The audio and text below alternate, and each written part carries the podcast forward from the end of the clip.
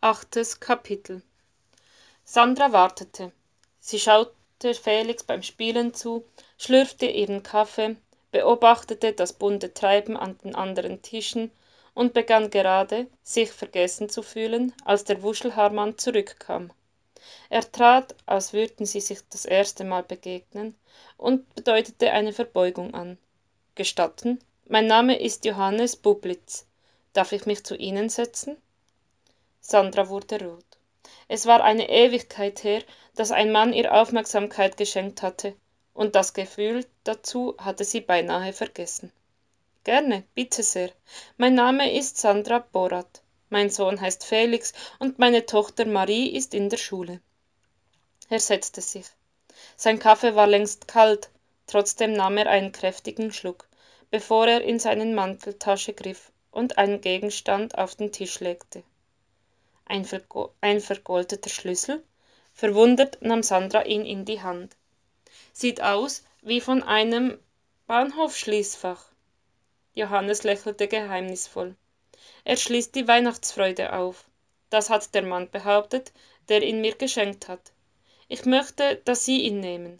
Der Juwelier gegenüber gibt Ihnen hundert Euro dafür. Sandra legte den Schlüssel auf den Tisch und schob ihn Johannes rüber. Das kann ich auf keinen Fall annehmen. Das können Sie auf keinen Fall ablehnen.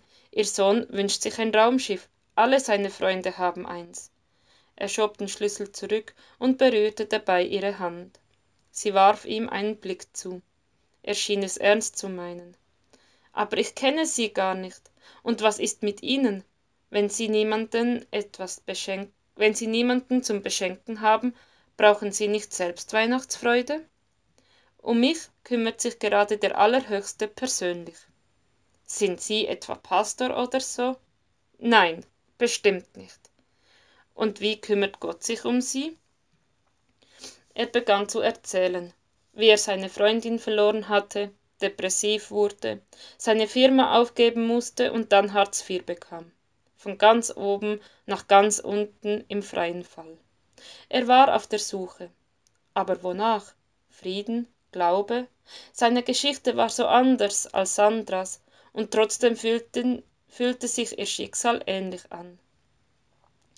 Als Sandra sich schließlich erhob, hatte sie den Schlüssel längst eingesteckt. Danke, Sie haben mein Weihnachten gerettet. Er war plötzlich bis über beide Ohren errötet. Darf ich Sie um Ihre Telefonnummer bitten? Sie haben mir die ganze, die ganze Zeit zugehört. Jetzt schulden Sie mir noch Ihre Geschichte. Wenn das so ist, sie fürchtete, dass er ihr Herz pochen hörte, als sie einen alten Kassenbo aus der Tasche kramte und ihre Nummer darauf kritzelte. Dann müssen wir uns wiedersehen. Er nahm den Zettel und hielt ihre Hand zum Abschied ein wenig länger, als nötig gewesen wäre. Ich rufe Sie an. Danke für den Kaffee und den schönen Vormittag. Vor dem Juwelierladen zögerte Sandra. Hatte er nicht gesagt, dass es der Schlüssel zur Weihnachtsfreude wäre? War es richtig, ihn gleich wieder wegzugeben? Vielleicht konnte er mehr aufschließen als nur die Kasse des Juweliers. Aber was sollte das sein? Sandra wusste es nicht. Noch nicht. Entschlossen steckte sie ihn wieder ein. Erzähl mir alles ganz genau, es war klar, dass Andrea sich mehr für den Wuschelhaarmann interessierte als für einen ominösen Schlüssel. Aber Sandra hatte keine Lust, alles genau zu berichten. Vielmehr wollte sie es in ihrem Herzen bewahren, wie ein junges Pflänzlein, das den Schutz des, der Glaswände noch brauchte und von dem man nicht genau wusste, ob es anwachsen würde. Und warum hast du den Schlüssel nicht verkauft? wollte Andrea wissen. Das ist deine Rettung.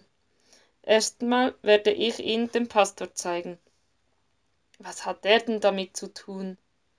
Wenn es der Schlüssel zur Weihnachtsfreude ist, muss der Pastor doch wissen, wie man ihn benutzt. Hast du im Religionsunterricht nicht aufgepasst? Sandra, so langsam solltest du, sag es nicht, normal werden. Ich weiß.